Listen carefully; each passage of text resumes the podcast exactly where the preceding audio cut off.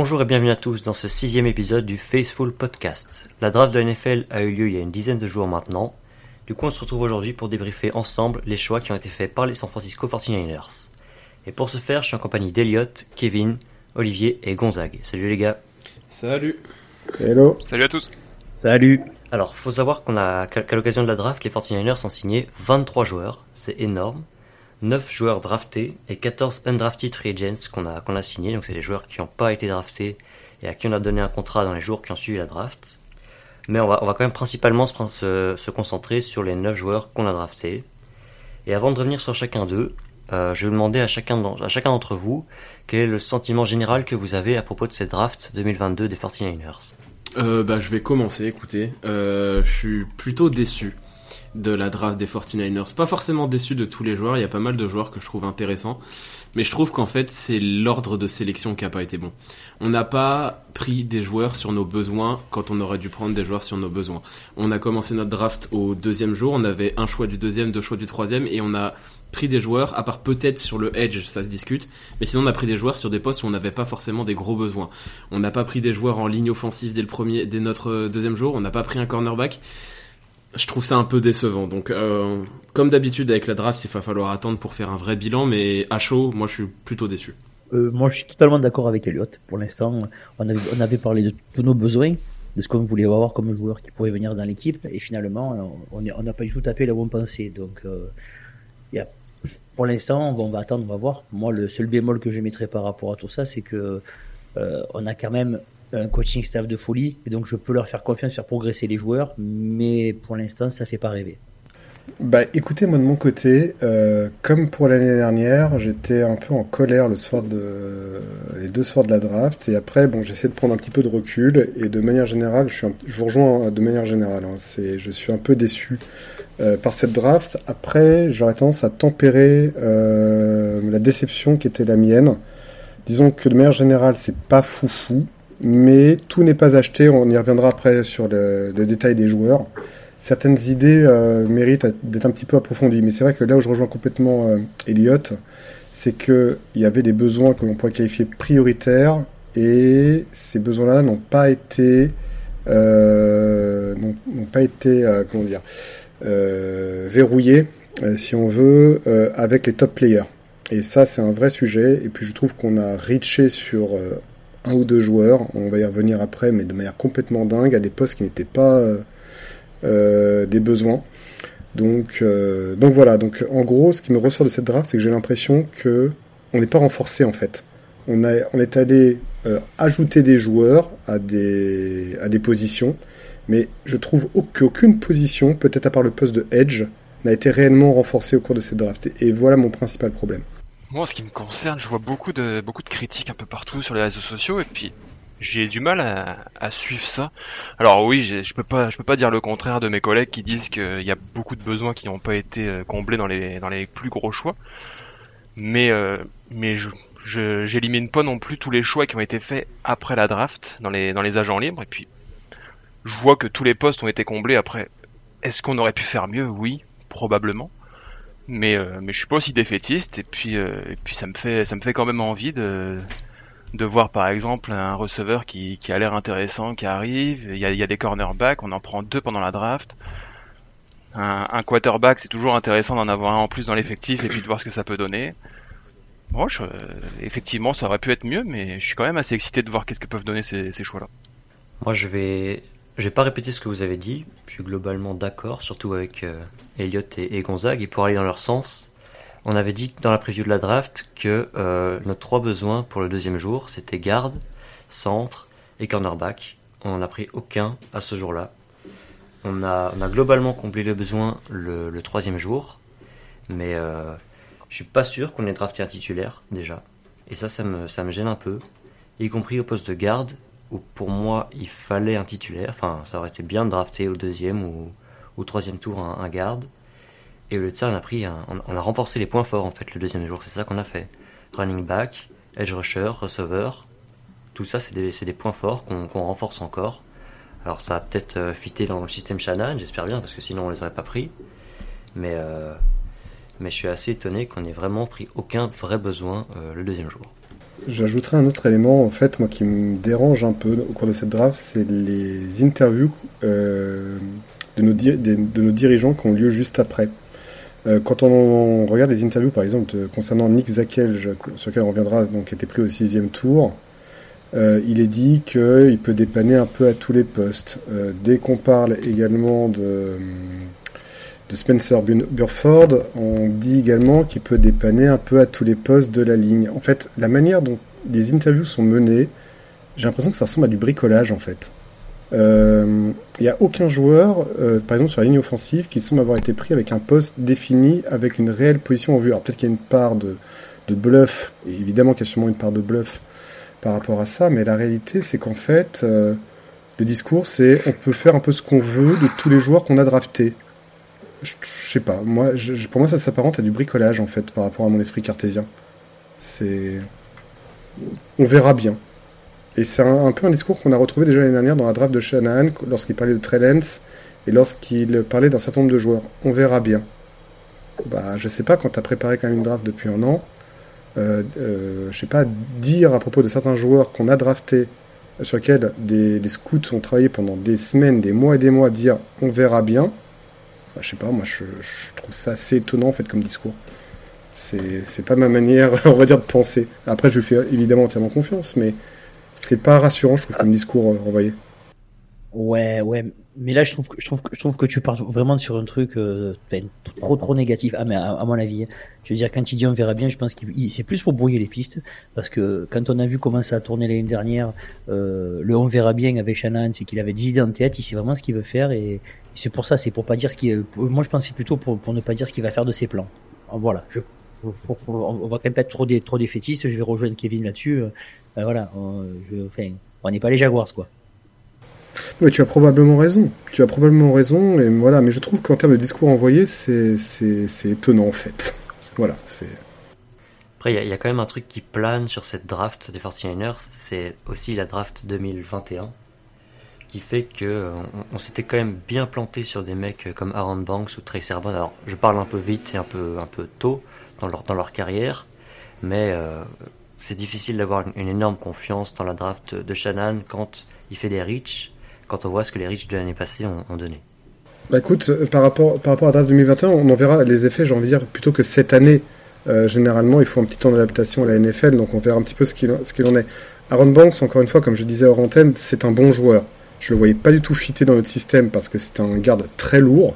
Euh, qui jouait beaucoup en puissance plutôt que sur ses déplacements, donc ce qui n'est pas nécessairement compatible avec notre système.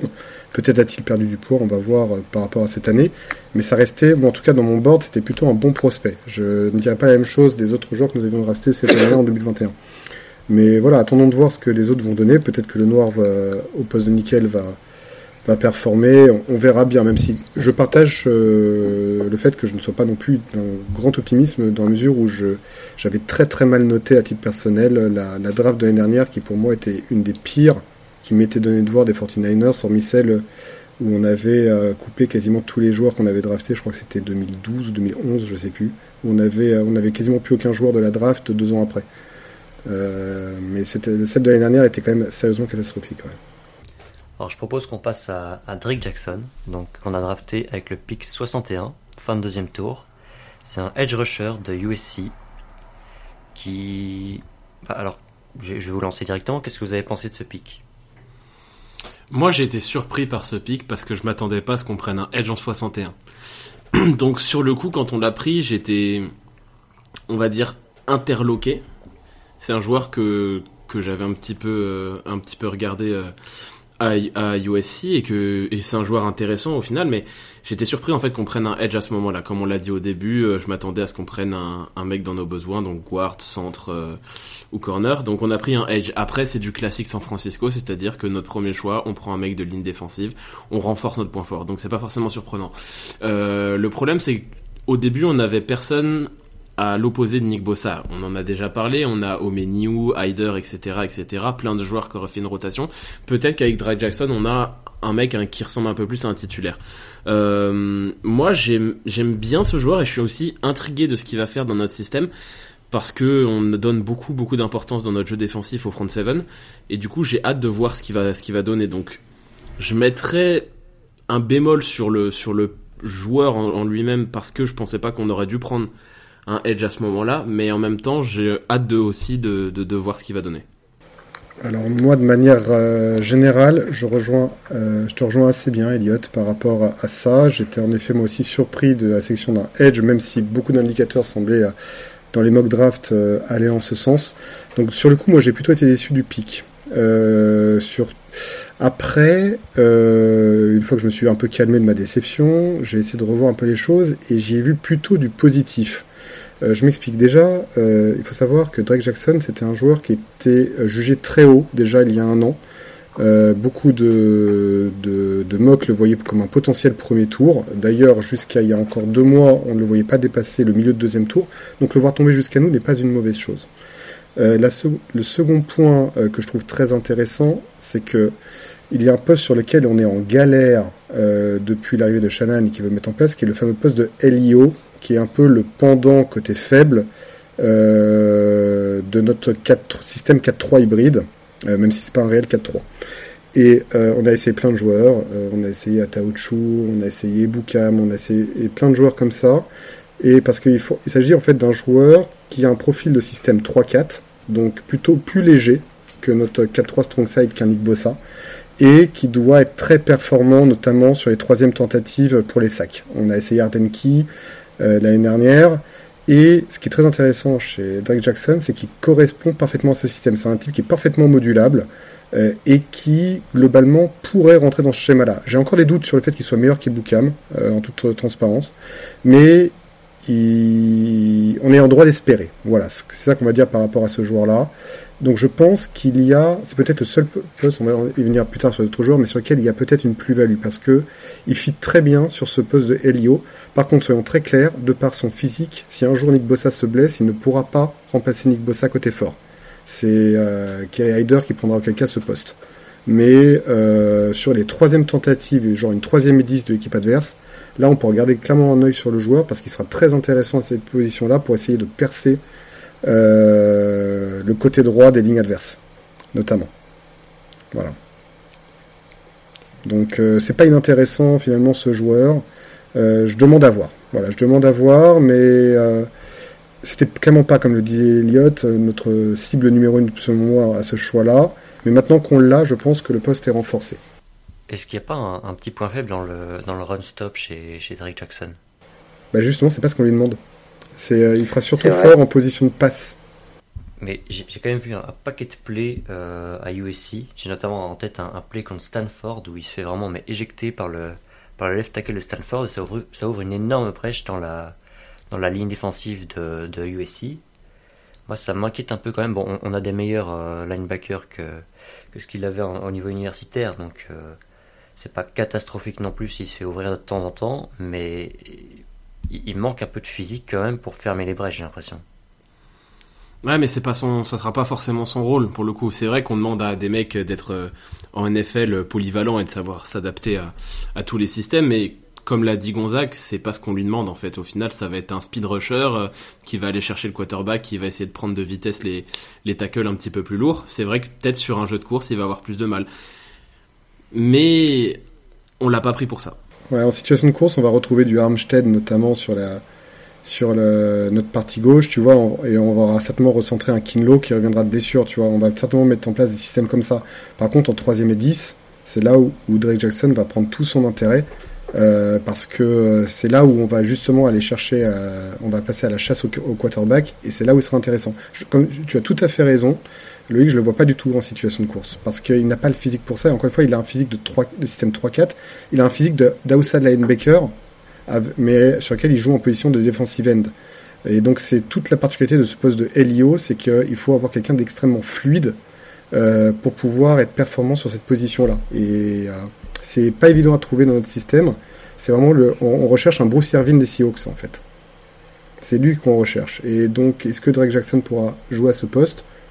Bah franchement, pourquoi pas Pourquoi pas Kevin et Olivier, vous avez quelque chose à ajouter sur euh, ce joueur? Non, bah pour revenir à ce que tu disais, euh, oui, il a sûrement des faiblesses de toute façon quand quand on prend un joueur à ce moment-là de la draft, malheureusement, on n'avait pas de choix très très haut placé cette année. On a, on, reçoit pas un joueur parfait, mais mais c'est un gars qui va rentrer euh, sur la piste aux étoiles euh, autour de lui. Et ce sera pas USC, euh, ce sera pas les joueurs qu'il avait autour de lui à USC. Il y a, beaucoup de qualité. Son, son, son champ d'implication va être quand même beaucoup plus réduit. Et puis, puis je suis optimiste. J'espère qu'il va pouvoir combler, combler ce poste de Lio, oui, effectivement. Bah, après, il y a un dernier point par contre sur lequel je suis un petit peu négatif envers le joueur, et c'est ce pourquoi selon moi il est descendu un peu dans la draft. C'est que je lui prête un défaut euh, qui pour moi peut être problématique en NFL, et c'est pour ça qu'il va falloir qu'il bosse dur. Et, mais je pense qu'il a cette mentalité-là, donc euh, je suis plutôt optimiste. Mais à l'échelle universitaire, euh, je lui prête une expression qu'on voit souvent en sport, mais aussi en politique. C'est fort avec les faibles, faible avec les forts. je dès qu'il a affronté en effet des, des joueurs d'offensive euh, line assez performants, et c'est là où je te rejoins euh, notamment Loïc, bah, j'ai vu sa production quand même très nettement baisser. Euh, et c'est là où je demande à voir quel sera son réel niveau en NFL face à la crème de la crème en face de lui. Parce qu'il manque de physique. Voilà, mais, mais après, je lui prête une mentalité de travailleur, c'est la réputation qu'il avait. Donc voilà, je, je, suis pas négatif envers ce joueur alors que je l'étais le soir de la draft. Voilà, et je fais mon, mon mea culpa ce soir. Ok, bah alors on peut passer au, suivant. Et là, ce sera peut-être un peu moins modéré, puisque avec le pick 93 de la draft 2022, les 49ers ont choisi Tyrion Davis Price, le bien nommé. running back de LSU, qui était, qui était projeté plutôt au 6e, 7e tour qu'au 3e, et qui a un profil assez comparable, je trouve, à celui d'Elijah Mitchell. Est-ce que vous êtes d'accord avec moi que c'est un, un mauvais pick? Parce qu'on a déjà ce profil-là et parce que c'est trop haut. Je pense qu'on pouvait laisser les autres qui ont un peu moins parlé, mais oui, c'est un mauvais pic. J'ai envie d'entendre Olivier et Kevin là-dessus parce que on va peut-être euh, avoir plus de précision à dire sur le joueur que avec Gonzague, mais euh, j'ai envie d'entendre l'avis des gars là-dessus. Moi, moi, j'ai une mini théorie sur ce choix. Est-ce que ils ont pas voulu choisir un running back pour faire plaisir à Monsieur Samuel. Et, lui dire regarde, on, on des running backs, on charge on charge le poste et puis t'auras plus besoin de courir. Selon vous. Mais dans ce cas-là, tu prends un, speed rusher, enfin tu prends un, running back rapide. Là, tu prends un mec qui est puissant, qui manque de, il manque pas forcément de vitesse, mais c'est pas, c'est pas ses qualités. Ses qualités, c'est de casser des plaquages, c'est de foncer dans le tas. C'est, c'est comme ça qu'il jouait à LSU. Donc, si tu veux faire plaisir à Dibo, tu prends un mec qui remplit son rôle, et dans ce cas-là, tu prends un mec rapide, quoi. C'est ça. On a, 5 running backs et il y en a aucun qui est, qui est à la pointe de vitesse d'un beaux Samuel en fait. Oh, t'es dur avec Jeff Wilson. Jeff Wilson, ok, mais il, a passé le trois quarts de la saison passée euh, sur euh, à l'infirmerie. C'était évidemment une blague. C'était évidemment une blague. mais ça va, il, court encore assez vite. Mais du coup, ouais, pour revenir dessus, moi j'ai été super déçu. On, pour, euh, pour rien cacher, on était en, visio avec Kevin et avec Kevin et Loïc et on a attendu le pic et au moment où le pic s'est fait, on s'est regardé tous les trois et on était vraiment je sais pas comment dire, mais on était plus que déçus et plus qu'interloqués par ce choix parce que. On s'attendait tous sauf à ça en fait. Bah c'est ça, prendre un running back dans la draft, on s'y attendait, mais on s'y attendait au sixième tour. Au troisième, sur notre deuxième choix général, on prend un running back qui, qui plus est, était attendu beaucoup plus bas. C'est carrément incompréhensible en fait comme choix. C'était presque le dernier de nos besoins quoi quand on en prend un, même en prenant un 6ème, 7ème tour, c'est juste pour laisser Kyle Shannon s'amuser un peu avec son, avec son backfield offensif. C'était même pas une nécessité de drafter un, gars et sûrement pas aussi haut. Bah, en tout cas, les deux derniers, les deux derniers des besoins offensifs, c'était running back et receveur. Et puis c'est les deux choix qui, qui suivent, c'est les deuxième et troisième choix qu'on fait. c'est un peu compliqué à suivre là-dessus. Bah, en fait, j'aimerais savoir c'est quoi le problème qu'a Kyle avec ses running backs euh, du troisième tour en fait, parce que à chaque fois, il nous a sorti un joueur euh, qui était euh, perçu, en tout cas moi sur mon board, mais même sur le board de beaucoup de personnes, euh, beaucoup beaucoup plus bas, parce que c'est pas la première fois qu'il nous fait le coup. Davis Price cette année, Trey Sermon l'année dernière, pour lequel en plus il fait un trade-up, qui pour moi ne valait pas plus qu'un septième tour à tout péter. même chose donc pour Davis Price cette année. Rappelez-vous Williams l'année de sa première draft, qui était vu comme un sixième tour et qui nous prend dès le troisième. Mais en fait, euh, je, je, je, sais pas ce qu'il voit en fait dans ces running backs là, qui en plus de ça ne lui ont pas donné raison pour les deux premiers euh, pour l'instant. Euh, non, pour moi, Davis Price, euh, c'était un septième tour ou un joueur non drafté.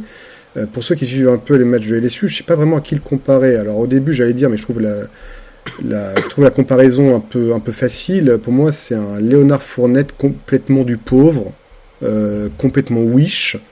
Euh, c'est-à-dire, c'est de la pseudo-puissance, mais il attend derrière ses lignes, il, lit très mal les blocs. Euh, Qu'est-ce qu'il fout au troisième tour, en fait? Euh, Au-delà du fait du besoin ou pas du besoin chez les 49ers, qu'est-ce que fait que ce joueur au troisième tour? C'est complètement dingue. Il n'y a, y a- que Kyle pour faire ça. C'est. Voilà, j'ai j'ai beaucoup de mal à comprendre. Alors, je pense qu'on a un département de running back qui est plutôt varié. Euh, mais c'est vrai que demain, tu me dis, euh, est-ce qu'on met Mitchell ou Davis Price sur un terrain De ce que j'ai vu sur Mitchell la première année, de ce que j'ai vu chez Davis Price à LSU, mais je vois même pas où il y a le début d'un débat en fait. Euh, donc, euh, je comprends pas. Je ne comprends pas ce pic, tant au niveau de la position qu'au niveau, au niveau du joueur en fait. Il y avait, comme le disait très bien Jean-Michel Boujard, le soir de, de la draft, il y avait des running backs bien plus intéressants s'il tenait absolument à avoir un running back que ce jour-là. C'est clair. C'est clair, il y avait des mecs comme. euh, là, j'ai la liste des running backs draftés après euh, Davis Price euh, sous les yeux. T'as des mecs comme Isaiah Spiller, Brian Robinson, Tyler Algier. tu- Des mecs qui sont meilleurs, en fait, qu'on prouvé au niveau universitaire, avec en plus, pour certains, je pense notamment à Tyler Algier qui jouait à BYU. Avec, pour certains, ils avaient bien moins à disposition pour les protéger qu'à LSU. Et ils ont fait mieux. Donc, moi, je suis d'accord. En fait, je comprends pas comment ce mec-là, on le prend en 93. Surtout que c'est une évidence que je rappelle, mais on, on le prend en 93, mais en fait on aurait pu le prendre 50, 60 pics plus tard, non? Je pense, ouais, à part euh, s'il y avait eu des infos d'une équipe qui voulait le prendre absolument en fin de troisième, mais j'en doute parce que personne les avait l'avait euh, annoncé au-dessus du cinquième ou du sixième. Non, pour moi, c'est c'est la définition pure et dure d'un reach en fait. Ah bah complètement, surtout quand tu sais que juste derrière, mais vraiment juste derrière notre pic, les Panthers montent un trade-up pour aller chercher Matt Corral. Moi, si, vous si les Panthers voulaient un partenaire de trade, je suis convaincu que Davis Price était encore euh, en place au moment où les Panthers devaient piquer au quatrième tour. Je, je comprends pas de s'être maintenu à cette position pour aller chercher ce joueur. Je... Même, tu as un coup de cœur pour le joueur, je, oui, je suis convaincu que, allez, tu peux un peu reacher dessus, pourquoi pas, mais au quatrième tour, il est encore là, quoi. Je- Dingue. Complètement dingue. Alors je propose qu'on passe au, au pic suivant. Et avec le pic 105, les 49ers ont choisi Danny Gray, receveur de SMU.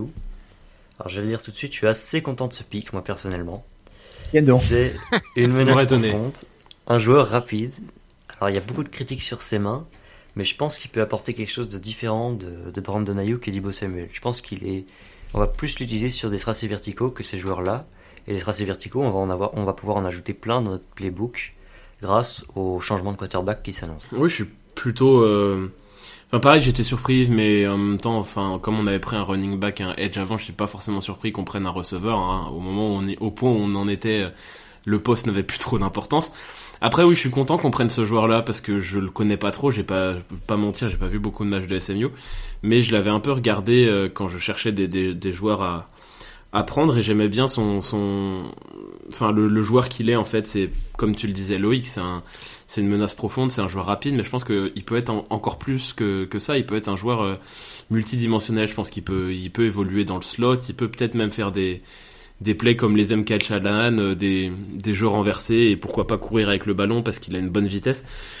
Je me dis que ça peut être en fait un couteau suisse qu'on utilise et puis je pense que enfin il a il a joué que deux ans à SMU avant il était en junior collège donc je pense que quand tu joues au junior collège et à SMU t'as pas les meilleurs quarterbacks du monde si on arrive à développer Trellens je pense qu'il peut lui aussi avec un avec des bonnes passes avec un meilleur jeu avec des meilleurs euh, coéquipiers autour de lui qui attirent un peu plus la lumière peut-être euh, monter et montre- montrer son, son potentiel euh, et, montrer qu'il peut être un vrai receveur euh, 3 euh, dans une bonne équipe quoi. Et puis on en avait parlé que c'était un manque depuis de nombreuses années de, au niveau des, des retours de, de kick et de punt. Et, euh, et ce joueur-là a une vraie possibilité aussi. On, on a aussi recruté Rere McLeod qui est dans cette euh, dynamique-là, mais pourquoi pas Rere McLeod pourrait aussi euh, former ce joueur-là et puis faire faire en sorte qu'il se développe et prenne ce poste-là de numéro 1 dans les deux Ah trois non, prochaines comme l'a années. dit, Ryan- comme l'a dit Ryan Tannehill, ils sont pas là pour former. hein. Effectivement, Ryan Tannehill était plutôt clair sur le sujet. Je crois que, je crois que McLeod est, est, est pro bowler quand même comme returner euh, il y a deux ans, si je dis pas de bêtises. Donc, euh, ou, ou peut-être même l'année passée, je sais plus. Donc, euh, a priori, ce sera quand même McLeod notre returner, mais, euh, mais c'est bien d'étoffer Ouais, encore. pour les prochaines années, je parle, et puis- team. Puis on, on- on a mis une, on a mis une saison à la poubelle euh, il y a deux ans pour les blessures, donc c'est pas mauvais d'amener de la profondeur aussi à certains postes. Bien sûr, c'est ça, ça l'intérêt aussi. Alors moi, Da- Danny Gray, je le connais très mal, pour être euh, tout à fait transparent avec vous. Donc j'ai regardé quelques vidéos, mais c'était vraiment des, des briefs de match, donc je pense ne pas être le plus compétent. C'est vrai qu'il a été utilisé de manière complètement unidimensionnelle, visiblement, euh, euh, à SMU, parce qu'il était vraiment recherché sur les menaces profondes. Je rejoins complètement Elliott sur le fait qu'on peut en faire une espèce de couteau suisse à la Curtis Samuel.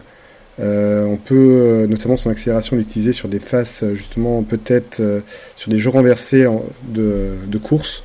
Ça peut ne pas être inintéressant. Euh, après, euh, je confirme euh, les critiques qui ont été faites sur ses mains. Il a des savonnettes à la place des doigts. en fait, aujourd'hui, je le vois un peu comme un Will Fuller, en quelque sorte, l'ancien wide receiver des, Texans aujourd'hui aux Dolphins, c'est-à-dire vraiment une très très grosse menace profonde, notamment sur les troisièmes tentatives. donc pourquoi pas C'est pas inintéressant parce que ça vient compléter, comme vous le dites très justement, ça vient apporter une une, une arme en plus à, à notre comité de receveurs. Voilà, donc c'est pas inintéressant, même si encore une fois je n'aurais peut-être pas pris un receveur aussi haut, mais voilà, mais c'est pas c'est pas si mal. Au, au jeu des comparaisons, j'avais entendu quelqu'un citer Nelson Aguilar et je trouvais la comparaison très très juste. Oui, oui, tout à fait, tu as raison. Oui, c'est vrai que dans le, dans le jeu des, des savonnettes à la place des mains, Nelson Aguilar se place là, mais euh, Et dans la pointe de vitesse faut également. espérer, il faut, mais il faut espérer qu'il qu'il qu'il attrape quand même ses, ses ballons. J'ai- J'ai j'ai lu une, une, une review sur lui il y, a, il y a pas longtemps qui disait que ses deux problèmes, ouais, effectivement, c'était ses mains et ses capacités à finir les actions. Euh, il avait euh, du mal à marquer au final des touchdowns, c'est-à-dire qu'il se retrouvait à- il se retrouvait euh, dans, en, en menace profonde, il se retrouvait à attraper pas mal de ballons. SMU, c'était la cible numéro un. Et il avait euh, par contre du mal euh, en zone rouge, effectivement, mais euh, c'est peut-être aussi une question de physique. Et puis en zone rouge, on a un mec comme, euh, comme Jawan Jennings, donc euh, je me fais pas forcément de de- d'énormes soucis là-dessus non plus. Donc s'il faut faire une hiérarchie là maintenant tout de suite, on est d'accord il est en que- 4. Il est en 4. Ah, tu le mets derrière Jennings? Oui. Bah oui. Jennings a prouvé au niveau qu'il pouvait jouer. Danny Gray n'a encore rien fait. Voilà, C'est tout vrai. simplement. Après, Jennings, moi je trouve qu'il y a quand même une, une sur-hype euh, grâce, à sa, grâce à sa fin de saison où il a fait 2-3 énormes matchs. Ouais, mais c'est difficile. c'est- difficile. euh, indiscutable. Mais non, mais c'est difficile de dire euh, qu'un mec euh, avec autant quand même de, de, de problèmes à combler comme Danny Gray, euh, comme on l'a dit, même s'il a du, un gros potentiel, puisse aller devant un gars qui a prouvé en NFL qu'il était capable de faire des gros matchs. Même si c'est que la fin de saison dernière, il y a eu des gros matchs. Danny Gray, il y a zéro match en NFL, donc il est encore aussi trop tôt pour vraiment se prononcer là-dessus, quoi. Mais je pense, à mon, à mon avis, que, que Jennings euh, est aujourd'hui devant. Je rejoins Elliott euh, également sur euh, complètement sur Jennings. À cela en plus, j'ajoute que Jennings, on l'a chopé à un septième tour il est, il est tombé principalement à cause de gros problèmes de comportement au collège. Sinon, c'est un joueur qui était vu comme un troisième tour dans le pire des cas. Et c'est ces gros problèmes au niveau du collège qui l'ont fait glisser jusqu'au septième tour. Donc c'était presque une, une aubaine pour nous de le récupérer aussi bas. Euh, J'étais très circonspect au moment de sa draft. Je pensais qu'il n'avait pas performé en raison de ses problèmes de comportement. Et finalement, il s'est rangé en droit chemin et, et il performe chez nous. Donc je pense que Jennings est encore devant aussi. Après, il a été mis deux ans au placard et puis pour travailler et Oui. pour euh, pouvoir en sortir et pour pouvoir performer. Que c'est quelqu'un à qui on a demandé aussi de ravaler sa fierté, de travailler et de montrer qu'il pouvait jouer à NFL. Il a passé deux ans au placard et aujourd'hui, on a vu le résultat en fin de saison. Tout à fait. Surtout qu'il avait une vraie émotion palpable le soir de sa draft. hein. On sentait qu'il revenait de loin. Alors je propose qu'on passe au joueur suivant. Avec le pick 134, on a pris Spencer Burford de UTSC qui jouait tackle et qui est plutôt vu comme un, comme un garde euh, pour, pour ses saisons en NFL. Est-ce que pour vous, on a, drafté un mec qui est capable d'être dans la course euh, pour le statut de garde titulaire? J'ai lu qu'il était assez, euh, assez pro-ready. Je connais pas assez bien les linemen offensifs pour avoir mon avis perso là-dessus. Mais, euh, mais vu qu'on a, on n'arrête pas de le dire dans tous les épisodes, on n'a pas grand chose en, garde. Est-ce que Spencer Burford, il peut potentiellement être dans la course pour euh, être titulaire euh, en, tant que garde l'année prochaine? Moi, je pense que c'est peut-être un peu tôt. On a beau critiquer euh, Brunski, les Banks, etc., etc., mais c'est des mecs qu'on, à part Banks pour le coup, au final, qui a été drafté au deuxième tour, mais c'est des mecs qui ont déjà joué en NFL, même si c'est pas des, des foudres de guerre. Je pense que Brunskill euh, a quand même l'avantage de l'expérience, l'avantage de connaître le système parce que ça fait quand même un moment qu'il est à, qu'il est à San Francisco. Donc tout de suite. C'est pas le cas de Banks. C'est le Banks, ça connaît le système et Banks a été drafté deux tours avant Oui. euh, avant Burford et Banks c'est un pur garde. Là où Burford, comme tu l'as dit, c'était un tackle, euh, c'était un tackle université. Donc il y a aussi une période de transition, une période de, de compréhension du, playbook. Donc je pense qu'il est peut-être un petit peu tôt pour en faire un, potentiel titulaire. Après, euh, on sait vraiment jamais ce qui peut se passer, mais euh, pour moi c'est trop tôt. Encore. Complètement d'accord. Complètement d'accord, surtout que sa draft, alors je connais pas du tout le joueur, mais de ce que j'en ai lu chez les analystes, sa draft me rappelle étrangement celle de Jalen Moore l'année dernière. Euh, C'est-à-dire un type qui a profondi, qui a surtout joué tackle, mais qui a été un petit peu baldingué sur toute la ligne offensive, à l'exception du poste de centre, qui était pourtant un poste entre guillemets à besoin, potentiellement. Et, euh, et, euh, il a plutôt été bon partout d'après ce que j'ai lu, à défaut d'avoir vu. Par contre, j'ai lu que le système donc de son université reposait principalement sur la course. Euh, il n'a quasiment fait que de la course. Donc, on sait ce qu'il vaut de ce côté-là. Bon, pour un garde, c'est pas plus mal. Euh, par contre, en situation de passe, c'est la totale inconnue euh, pour ce joueur. Donc, je pense qu'il va peut-être rester une saison à l'arrière à apprendre le playbook, à apprendre notamment les situations de jeu de passe euh, pour un garde. Et je pense en effet, je rejoins complètement l'analyse d'Eliott sur euh, le fait que Brunskill et Bank seront certainement de titulaires l'année prochaine. Et c'est pas plus mal en l'état actuel des choses. Alors le joueur suivant, c'est un Nickelback, Samuel Womack de Toledo, qu'on a pris en 172, 172 pour les Français. Euh, Est-ce que lui, il peut être dans la, dans la, course pour euh, être Nickelback titulaire? Ça va être trop tôt encore une fois? Eh bah non, je suis moins sûr. Nickelback titulaire, ça va être... Enfin, faut voir Nickelback titulaire, parce qu'on a Ward, parce qu'on a Mosley qui seront sur les extérieurs. Après, il y a la question Ambry Thomas, il y a la question de Deomodore Lenoir pour peut-être jouer Nickel, mais lui, c'est un vrai Nickel. C'est un vrai Nickel, il a, il a joué à Toledo. Moi, je vais, enfin, je vais être très honnête, j'ai pas vu le match de Toledo non plus. J'ai essayé de trouver des tapes de lui, c'est pas forcément facile.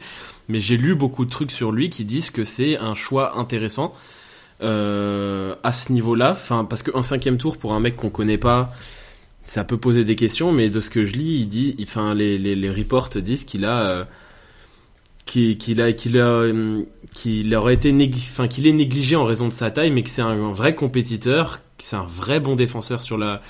Sur, sur, sur la passe, un vrai bon nickel. Euh, il a battu le record de sa conférence, même si c'est une petite conférence euh, du nombre de passes défendues. Trois années de suite dans sa conférence, c'était le mec qui défendait le plus de passes. Donc je pense que ça peut être aussi un, un joueur intéressant. Moi, je, je suis plutôt positif sur ce pic. Ouais, puis à la rigueur, à la rigueur, ça colle même besoin.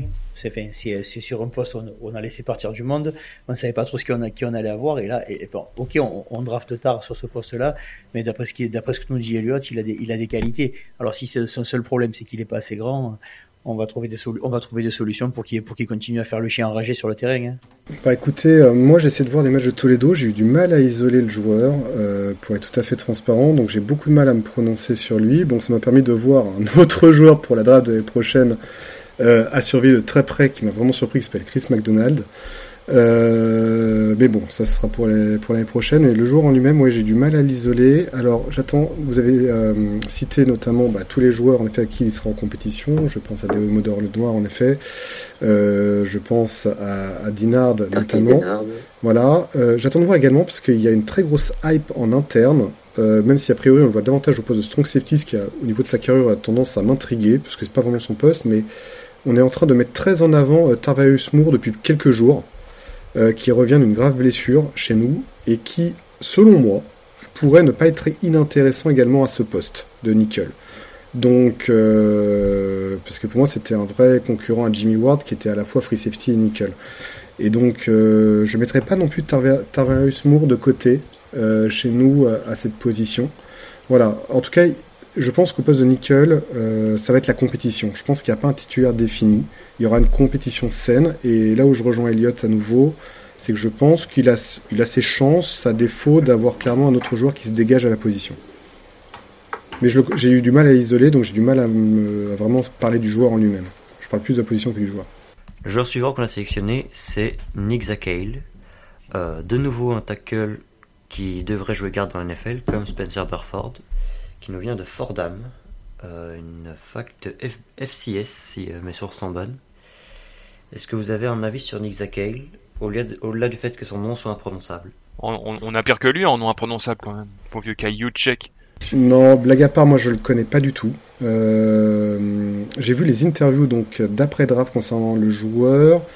Euh, Shannon, euh, c'est un joueur qui a joué tackle visiblement. je me base uniquement sur ce que j'ai lu, mais que Shannon envisage plutôt au poste de garde, voire de centre potentiellement. il ne l'exclut pas à cette position. Pourquoi pas? J'ai pas d'avis spécialement pour le joueur. Je pense qu'il vient certainement faire de la compétition comme tout sixième tour qui se respecte. Il n'est pas certain qu'il ait un avenir à NFL, on n'en sait rien à ce stade. Il va, il, va se disputer pour sa place. On va voir s'il arrive à faire son trou. Mais voilà, j'ai pas plus d'avis que ça sur le joueur, à vrai dire. Ouais, moi, des, peu de choses que, que j'ai entendues et lues, euh, apparemment c'était un joueur qui est, que le staff des 49ers suivait depuis quasiment son entrée à l'université. Donc euh, c'est un joueur qu'ils ont sûrement euh, très très bien scouté. Donc je pense que s'ils le recrutent, euh, ils ont ils ont leur raison. il jouera pas tackle évidemment au niveau universitaire. il jouera à l'intérieur. Après guard, centre, bout de banc coupé. on verra très bien ce qui se passe dans les dans les mois et, années à venir. C'est un joueur que, que, je connais pour le coup pas non plus beaucoup et en même temps oui trouver des, des extraits de la ligne offensive de Fordham c'est quand même pas simple. Alors le jour suivant, c'est encore un lineman, mais c'est un lineman défensif cette fois-ci. Un obstacle même pour être plus précis, c'est Kalia Davis, euh, drafté au sixième tour, qui nous vient de UCF. Euh, apparemment, faudrait pas trop s'attendre à le voir dans le roster l'année prochaine. Il va faire au moins une année en practice squad. Mais euh, ce serait un DJ Jones en développement, de ce que j'ai entendu. Vous en pensez quoi? Euh, bah, clairement, oui, c'est un profil DJ Jones. Alors, je le connais pas non plus du tout. Quand je vois 301 pounds, euh, je me dis que j'aimerais pas me faire euh, poursuivre par une personne de cette carrure-là. Euh, surtout quand on, je me rappelle notre cher Mick Jones qui perçait les lignes en face à une vitesse complètement folle, mais blague à part. Non, je connais pas du tout le joueur. je pense en effet aussi, aussi qu'il a avenir en practice squad quand on voit aujourd'hui les joueurs que nous avons à notre disposition sur cette position.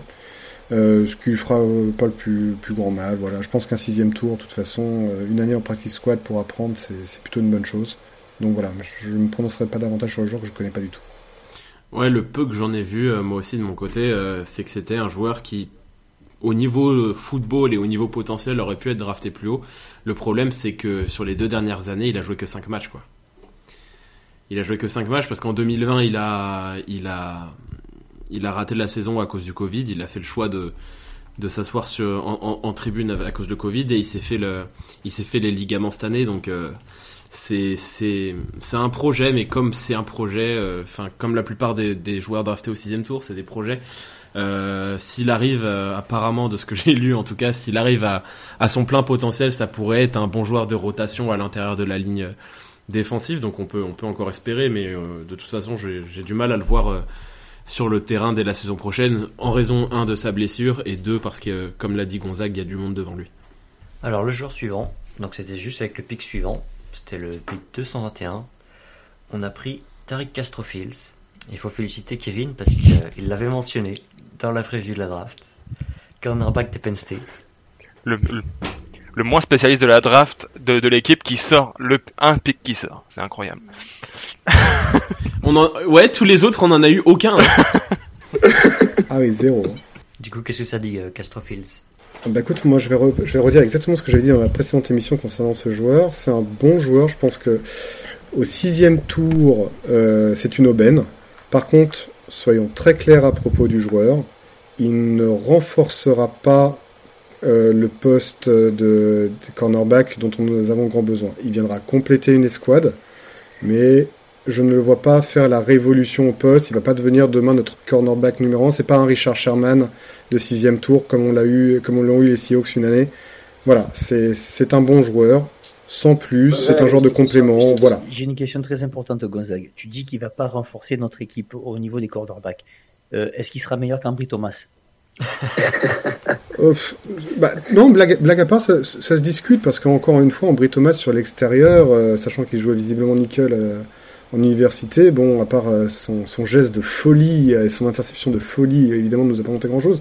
Après, Ambry Thomas, encore une fois, soyons juste un petit peu prudent concernant le joueur, puisque, encore une fois, le poste de corner, c'est un des postes en de transition NFL qui est le plus compliqué. C'était sa première année dans une équipe visible qui jouait le titre euh, au fur et à mesure de l'année. Donc il était très, très visible, entre guillemets. Donc euh, soyons indulgents envers lui. Ça me, je trouve ça complètement dingue que j'en sois amené à dire ça de lui, mais soyons indulgents envers lui et attendons de voir l'année suivante. Mais en l'état actuel des choses, bon, bah, il peut, oui, il peut, peut concurrencer Ambry Thomas, oui, je pense. Après, euh, ne t'attends pas non plus à la révolution à la position. hein. Non, non, c'était juste pour faire. me- C'était pour mon gimmick sur André Thomas, c'est tout. Non, et puis c'est ça, mais ça reste un choix de sixième tour. hein. Quand on arrivait à ce niveau-là de la draft, faut pas s'attendre à avoir un titulaire euh, jour 1. Euh, c'est très rare, même. euh, on, parle souvent des, des mecs, des belles histoires de mecs draftés tard ou non draftés qui deviennent des, des superstars, mais il y en a deux par draft maximum, quoi. Faut pas s'attendre à ce qu'on ait en Tariq Castrofields, le futur, comme le disait Gonzague, le futur Richard Sherman. Je pense que ça peut être un mec qui apporte dans la rotation au poste de cornerback, qui peut avoir du temps de jeu, qui peut avoir du temps de jeu aussi en équipe spéciale, parce qu'on n'y pense pas, mais quand on arrive au sixième tour, des joueurs d'équipe spéciale, enfin, c'est le moment en fait pour prendre des mecs qui vont performer en équipe spéciale, parce que c'est important d'avoir des gars euh, là. C'est important de pas mettre aussi euh, tes titulaires en défense trop sur équipe spéciale, parce que ça reste une séquence de jeu dangereuse. Donc c'est aussi le moment où il faut, prendre des, des gars comme ça. Je pense que Tarek Castrofields peut apporter, peut apporter euh, à ce niveau-là. En tout cas, si jamais il fait le pick six qui nous fait gagner un Super Bowl un jour, je vous garantis que j'isole le, moment où je cite son nom dans le dans le podcast avant la draft et j'en fais un NFT et puis on devient tous riches. Ah bah, je pense même qu'on lance une canette et on t'offre le maillot. hein. Ah oui. Ah bah de toute façon moi c'est c'est enfin c'est clair de toute façon quel que soit le joueur qui fait un pick six pour nous faire gagner le Super Bowl euh, j'achète son maillot même si c'est Ambry Thomas dans 4 ans qui nous fait gagner le Super Bowl sur un pick six j'aurai son maillot. hein. Ambry Thomas, il appartient à Olivier, c'est le maillot d'Olivier, tu peux pas le Pardon, oui, non, je laisse Olivier. Ouais, non, non, non, lui il va se tatouer le maillot sur, sur le dos genre, de Ambry Thomas. Ça va être beau, j'ai hâte de voir ça. et ben j'espère vraiment qu'Ambry Thomas va faire le pick six de la victoire. Ce serait beau. Et alors, on va finir par euh, Mister Irrelevant. Euh, pick 262, on draft un quarterback, à la surprise générale, il me semble. Brock Purdy, d'Iowa State. Avant de vous demander ce que vous pensez de ce joueur, je vais vous demander comment, à ce stade, vous expliquez ce choix. Je pense que c'est tout simplement une garantie en cas de trade de Garoppolo. Euh, J'y reviendrai à, à propos du joueur d'ailleurs juste après pour expliquer pourquoi. Mais je pense en effet que c'est une garantie en cas de trade de Garoppolo. Derrière, on est allé chercher euh, un joueur, on, on va le décrire après, mais qui lui ressemble, entre guillemets. C'est ça, c'est ça. Parce que euh, je considère qu'un mec drafté au 7 tour, c'est mon avis personnel, mais un mec drafté au 7 tour est meilleur que Nate Sudfeld. Et Comme on n'a pas signé de, comme on a, comme on n'a pas signé de vétéran ou de quarterback remplaçant pendant la free agency parce qu'on avait toujours Garoppolo et on a toujours Garoppolo. Prendre un mec à ce moment-là, c'est, c'est, c'est pas une mauvaise idée et puis, euh, je pense qu'on va, enfin, on va en parler et Gonzague va en parler, mais c'est un joueur que j'aimais bien en université. Je trouve que c'est un joueur intéressant, qui a de l'expérience. Est-ce qu'il est pro-ready Je pense pas, parce que c'est le poste de quarterback, euh, c'est un poste à part. Mais euh, il a fait des bonnes choses à l'université. Je pense qu'en backup, ça peut être intéressant. Je lisais des, je lisais, alors c'est pas reluisant, mais je lisais euh, des, comparaisons, enfin des, projections qui le comparaient à Colt McCoy. Alors c'est pas reluisant, mais Colt McCoy nous a mis une branlée cette année. Alors on peut pas forcément non plus euh, se voiler la face. Si on a un Colt McCoy sur le banc, moi ça me va. Ouais, et puis Colt McCoy, ça fait combien de temps qu'il est en NFL Ça fait longtemps. Et Voilà, donc si tu es toujours en NFL, vu, le, vu les rotations qu'il y a et vu la, vu la difficulté à être en poste, je veux dire, euh, c'est tout le mal que je lui souhaite à ce petit bonhomme. Bah, déjà, on parlait de Colt McCoy. Il faut pas oublier que Colt McCoy, ok, il n'a pas eu la carrière NFL qu'on pense, mais c'était juste une star internationale à l'université de Texas. hein. Euh, Oui, c'était un monstre. Monstre. Brock Purdy, euh, c'est là pour le coup, on parle du joueur que je connais le mieux, paradoxalement de tous les joueurs qu'on a draftés. Euh, c'est un quarterback que j'aime beaucoup, euh, qui était assez haut dans mon board d'ailleurs au niveau des quarterbacks. Euh, il faut pas oublier que c'était même peu de temps, il faut l'avouer, mais pendant il y a à peu près un an, début d'année, quelques experts de la NFL le voyaient comme un potentiel premier tour d'ailleurs. Il faut pas l'oublier. Son principal défaut, c'est qu'il n'a pas progressé, il a même régressé euh, sur, euh, sur sa dernière année au niveau des, stats, mais on parle quand même du recordman de yards euh, de l'histoire du programme d'I- d'Iowa State. C'est un excellent quarterback, un très gros meneur d'hommes. C'est pour ça que je parlais d'une espèce de Garoppolo. C'est c'est un joueur pour lequel ses partenaires se tuent sur le terrain. Il n'y a pas d'autre mot. Il, a, il avait un véritable euh, pouvoir d'attraction auprès de ses partenaires. Donc euh, c'est un, un, bon quarterback, un bon meneur, meneur d'hommes, un futur bon pro d'ailleurs, euh, je pense. Bref, c'est un très bon profil. Alors oui, il ne fera pas peut-être une grande carrière NFL parce qu'il lui manque un poil de bras. Il, il- est exceptionnel nulle part. Mais euh, c'est un travailleur et c'est vraiment quelqu'un qui, a une très très grosse aura sur ses partenaires et qui sait distribuer les ballons. D'où l'exemple Colt McCoy que j'aime beaucoup parce que en effet c'est quelqu'un, euh, voilà, il va pas te révolutionner ton équipe, mais on va lui demander de faire le taf et il le fera bien, clairement. Donc c'est un bon backup NFL et je trouve qu'au septième tour pour euh, s'assurer de ce qui va se passer avec Garoppolo, c'est un très très très bon choix.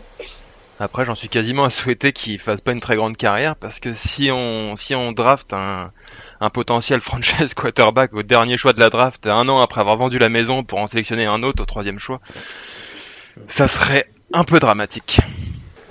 Mais tu sais que quand on regarde à quel niveau je mettais Purdy sur cette draft-là et ce que je pensais de Trey parce que j'étais vraiment pas un grand fan de Trey euh, au moment de sa draft euh, l'année dernière, pour moi le delta différentiel il est pas énorme. Il est clairement pas énorme. Là, c'est une question de choix. Voilà, c'est une question de point de vue. Je sais que c'est un, c'est un avis qui est assez clivant. Euh, mais après, bon, je, je mets euh, quand même au crédit de Trey Lance d'avoir eu un excellent comportement sur sa première année et d'avoir fait des progrès. Mais il reste quand même beaucoup, beaucoup de boulot avec Trey Lance. On, on la mettra en titre de l'épisode, celle-là. Brock Purdy, meilleur que, que Trey Lance, point d'interrogation. J'ai pas dit meilleur, attention. Je, je mets quand même euh, au-dessus. Tu, tu, tu mets euh, Brock Purdy à le même calibre que Trey Lance. Voilà, je mets euh, en, euh, meilleur que Purdy, mais voilà. Ah, le titre de l'épisode, Brock Purdy, le futur Jimmy Garoppolo, est déjà meilleur que Trey Lance. Surtout que j'ai pas toujours eu le nez fin dans ma vie euh, au poste de quarterback, donc voilà. Mais en l'état actuel des choses, voilà, j'ai une très très grande estime pour ce joueur-là. Euh, son principal défaut, c'est de ne- c'est d'avoir montré beaucoup très vite et de ne pas avoir su progresser derrière, voire même d'avoir un peu régressé euh, lors de sa dernière année. C'est ça qui est dommage avec ce joueur, parce que c'est vraiment un très bon joueur. Alors on a, on a beaucoup critiqué euh, au, au début de l'épisode notre, euh, notre draft, enfin la draft des 49ers. Euh, du coup, pour isoler le positif un peu, quel est chacun pour vous votre pick préféré, s'il fallait en isoler un? Pas évident comme question. Je dirais par défaut, dans la mesure où je connais mal un certain nombre de joueurs qu'on a draftés, je dirais quand même Drake Jackson. Parce que même si on l'a piqué certainement trop haut, euh, il apporte potentiellement un complément quand même à notre euh, ligne défensive euh, qui va continuer à être extrêmement dangereuse en NFL. Donc euh, je dirais comme ça au premier abord, euh, au premier abord, dirais Drake Jackson euh, par défaut. Les autres? Euh, moi, je pense que c'est pas celui qui va le plus apporter, mais j'étais très content du pic de Tariq Castrofields. Je trouve que le récupérer au sixième, un mec qui était attendu plus haut, euh, c'est peut-être le seul joueur qu'on a récupéré euh, et qui était attendu plus haut. Il était considéré euh, par certains comme peut-être même le meilleur choix du sixième tour de toute la draft 2022. Donc moi je dirais Tariq Castrofields, même si c'est pas lui qui va révolutionner notre, jeu et qu'il aura moins de temps de jeu et moins de visibilité sur le terrain que, Drake Jackson, mais j'aime bien le pic de Tariq Castrofields. Moi, moi si j'y vais sur le, J'imagine même réponse. Moi, si j'y vais sur les sur les besoins, je suis très content de Sam Womack. Ça vient, ça vient, ça vient boucher un, un trou qu'on avait en nickel cornerback. Donc, je suis très content de le voir. Puis sur un plan euh, purement de goût, je suis très content de voir Danny Gray parce que c'est spectaculaire, ça va vite, ça c'est explosif, euh, ça va être excitant à voir jouer et j'ai hâte de le voir en action aussi. Olivier, t'as un chouchou? Non, pas pour l'instant. Il n'y a pas encore un nom qui m'a fait rêver, donc euh, je vais rester pour l'instant sur Ray McLeod. Mais bon, c'est pas, il est pas drafté. Il me faut un nom comme ça. Moi, vous savez que je cherche un nom. T'aimes pas Castro Ok. Pas de politique. Mais il est fidèle au moins. Oui, oui. Du coup, sur cette draft, euh, je vais vous demander à chacun un tour de rôle de mettre une note, une notation américaine, hein, de nouveau les lettres A, B, C, D ou F, euh, avec éventuellement plus ou moins à euh, l'ensemble de la draft 2022 des 49ers. C'est moins. C'est moins pour Olivier. Euh, D+. Gonzague. Ah, Je suis embêté parce que vous avez tous les deux dit les deux notes qui m'intéressaient. Euh, je, vais- je vais plutôt, allez, je vais, euh, vu que j'étais très en colère sur la draft et que j'ai tendance un peu plus à me mesurer derrière, je, je vais plutôt aller sur C-. Moi, je vais mettre C-, un peu pour la même raison. Puis moi, je vais remonter la moyenne en donnant un B-. Ouais, Ah, quand comme même. D'habitude. La free agency. Tu, tu notes, tu notes bien, toi. ouais, je suis optimiste, je suis optimiste. Kevin, c'est le gentil. Kevin, c'est le gentil. Ouais, Kevin, c'est le gentil de l'équipe, c'est le plus gentil de nous tous en vrai. Kevin, on, on gagne le Super Bowl l'année prochaine. Oh, mais moi, j'ai tout à fait confiance qu'on peut le faire. On, on- on garde espoir, on a l'équipe pour. Moi, c'est l'objectif. Trellen, c'est Josh Allen. On est bien.